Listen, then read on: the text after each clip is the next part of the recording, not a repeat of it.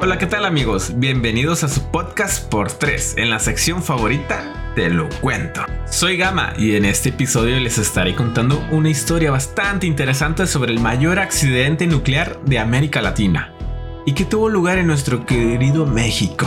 Hoy en Te lo cuento, el Chernobyl mexicano. Y se preguntarán, ¿cómo este hecho pasó? ¿Acaso hay plantas nucleares en nuestro país? Pues déjame decirte, hermosa creación del universo, que en México tenemos nada más y nada menos que una planta nuclear, ubicada en el municipio de Alto Lucero de Gutiérrez Barrios, en el magnífico estado de Veracruz, que lleva por nombre Central de Laguna Verde. Pero bueno, bueno, bueno, bueno. No nos desviemos del tema tan importante que les vengo a contar hoy. Todo este suceso se remonta al año 1983 en el estado de Chihuahua y para ser exactos en el centro médico de Ciudad Juárez. Un día normal para nuestro amigo Vicente, un técnico de mantenimiento del hospital, se puso a la tarea de desarmar una máquina de teleterapia que contenía un material radioactivo llamado cobalto 60. Nadie sabe si fue por cuenta propia o por una orden que le dieron, pero la máquina llevaba 6 años abandonada en el sótano del centro médico. Para la fecha que Vicente la desarmó, calcularon que esta máquina aún contenía 450 gránulos de cobalto 60. Al momento de ponerse a chambear Vicente, alcanzó a perforar el cilindro donde se contenía el cobalto. Una vez desmontada la máquina, la subieron a su camioneta y fueron a vender el material a un yonque llamado Fénix, y este posteriormente lo envió a compañías de acero para su fundición y elaboración de otros materiales de construcción, como vigas o varillas. Para manipular toda la chatarra que Vicente les vendió al yonque, estos la movieron con un electroimán gigante y de esta manera todo el metal que tenía en ese lugar terminó contaminado. Pero esperen amigos, esta aventura radioactiva mexicana apenas comienza. Quizás se preguntaron cómo México se enteró que tenía un problema radioactivo, ¿verdad? El descubrimiento fue por mera casualidad y en territorio de nuestros amigos americanos, ya que al parecer un trabajador de una empresa de metales iba con un destino pues ah, ligeramente perdido y terminó en Texas. Para ser un poco más precisos, llegó a pasar cerca del laboratorio de los Álamos. En este lugar contaban con una gran variedad de instrumentos de medición y uno de ellos era para la evaluación de la radiación.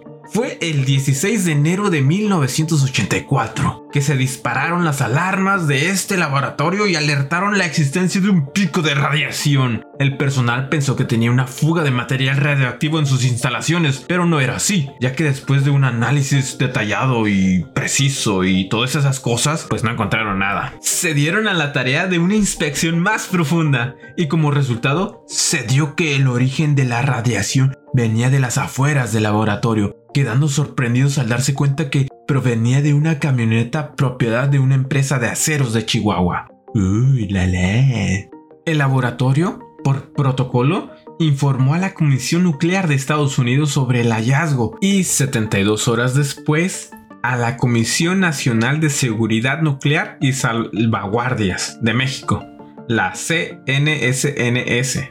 Ellos recibieron la llamada más alarmante de su historia hasta ahora indicando que en alguna parte de nuestro país estaba siendo irradiado por el hisopo cobalto 60. Después de la llamada, el personal de la comisión se trasladó a Chihuahua para entrevistarse con los colaboradores de la empresa de aceros e iniciar su investigación.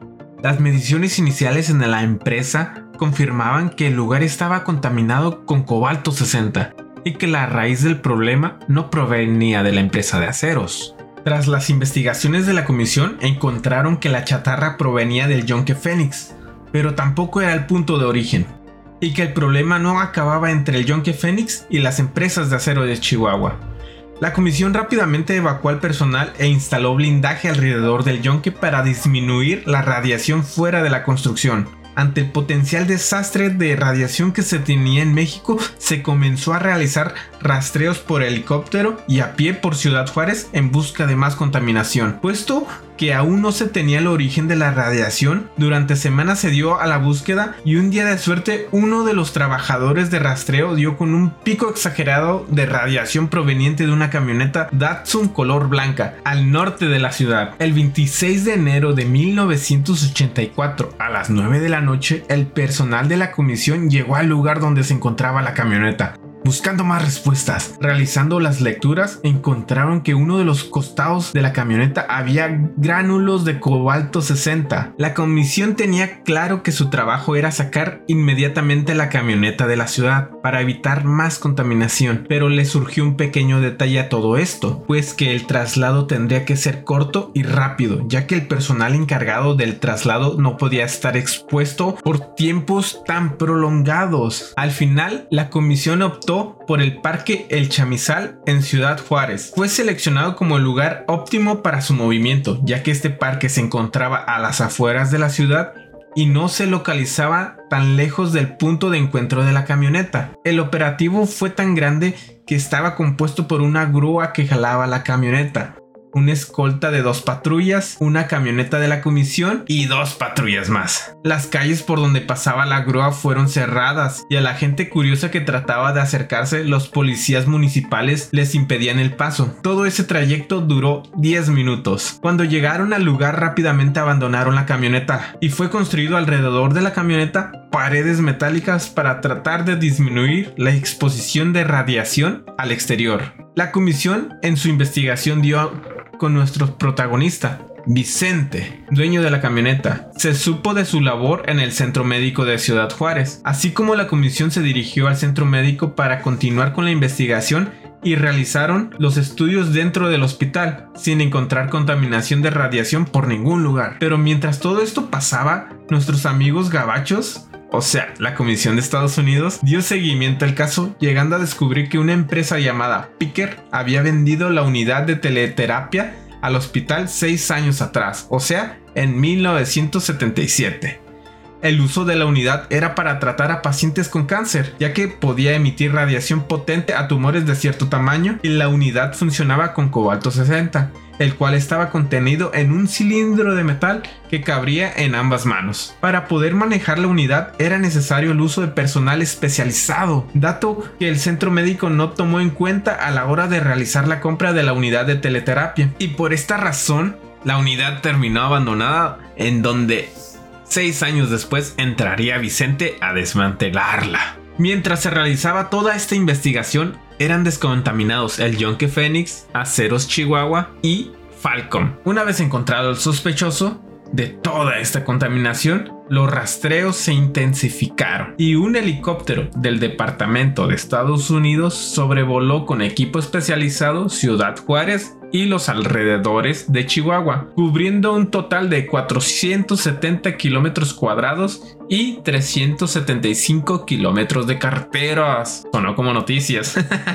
Durante las inspecciones se encontraron 27 gránulos, 17 en Ciudad Juárez, 1 en Chihuahua y 7 entre las carreteras de ambas ciudades. En las instalaciones de aceros Chihuahua se encontraron 100 gránulos de cobalto 60 y solamente 2 en Falcon de Juárez. Todo el plan ya había sido puesto en marcha. Encontrar la fuente raíz de la contaminación, descontaminar los lugares expuestos, diagnosticar a las personas involucradas, pero aún se tenía un problema más grande, el acero contaminado ya había sido fundido por las empresas y distribuido como vigas de construcción. Lo sé, lo sé, esta historia es bastante larga, pero aquí viene lo chido. Después de una contaminación radioactiva por el estado de Chihuahua, una búsqueda intensiva por la fuente raíz de esta contaminación y ahora la misión imposible de encontrar el material contaminado, Aceros Chihuahua ya había distribuido varilla contaminada a 16 entidades del país. Se cree que la producción comenzó desde el 14 de diciembre, una semana después de que Vicente llevara la máquina al Yonke Fénix.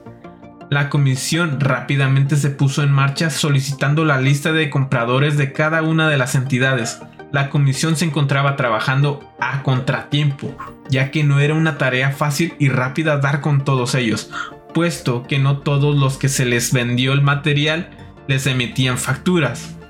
Los cálculos arrojaban que con todo el material fabricado se estimaba el alcance de 17.600 construcciones. De 6 toneladas de varilla producida a partir del 10 de diciembre de 1983 al 22 de enero de 1984, solo se recuperaron 2.360 toneladas. Se realizaron mediciones en aproximadamente 17.600 construcciones en las que probablemente se usó varilla contaminada con la finalidad de identificar si la construcción contenía radiación que pudiera dañar a la salud de las personas una vez habitada la vivienda. 17 estados de la República Mexicana recibieron vigas, entre ellos está Nuevo León, Baja California Norte y Sur, Sonora y otros más. Los estados con más contaminación fueron Chihuahua, Sonora, Baja California y Sinaloa. Entre estos estados se destruyeron 814 construcciones con alto riesgo de contaminación, Después de los estudios de medición se cree que entre 60 y 90 toneladas de este acero jamás fueron encontradas y esto abarca un aproximado de 110 construcciones de las cuales entre 5 y 16 serían de riesgo. Por su parte, Estados Unidos devolvió 1.400 toneladas de varilla, con un 50% de probabilidad de contaminación. Hay una pregunta que de seguro muchos nos estamos haciendo. ¿Qué fue de todo el material encontrado con radiación? Bueno, yo les tengo la respuesta a ese enigma. Existen cementerios radioactivos. A que, perdón, disculpen, quise hacerlo dramático. En 1984, un lugar cumplió con todos los requisitos pertinentes para el descanso de este material radioactivo. Este espacio debía ser árido, con posibilidades bajas de lluvia, poca agricultura y ganadería, y su valor comercial no debía tener incrementos a través del tiempo. Redobles, por favor. No solo hay un cementerio, sino hay tres lugares, uno en Chihuahua, otro en Mexicali y el tercero en el Estado de México. En Chihuahua fueron aproximadamente 36 toneladas de desecho radioactivo, resultado de toda la varilla y tierra contaminada, material que se encontró en las calles, así como los desechos de material de las empresas que se consideraba posiblemente estaban contaminados. En Mexicali fueron enterradas 70 toneladas de varilla y en el Estado de México 10 toneladas. Nomás ahí, para que vean.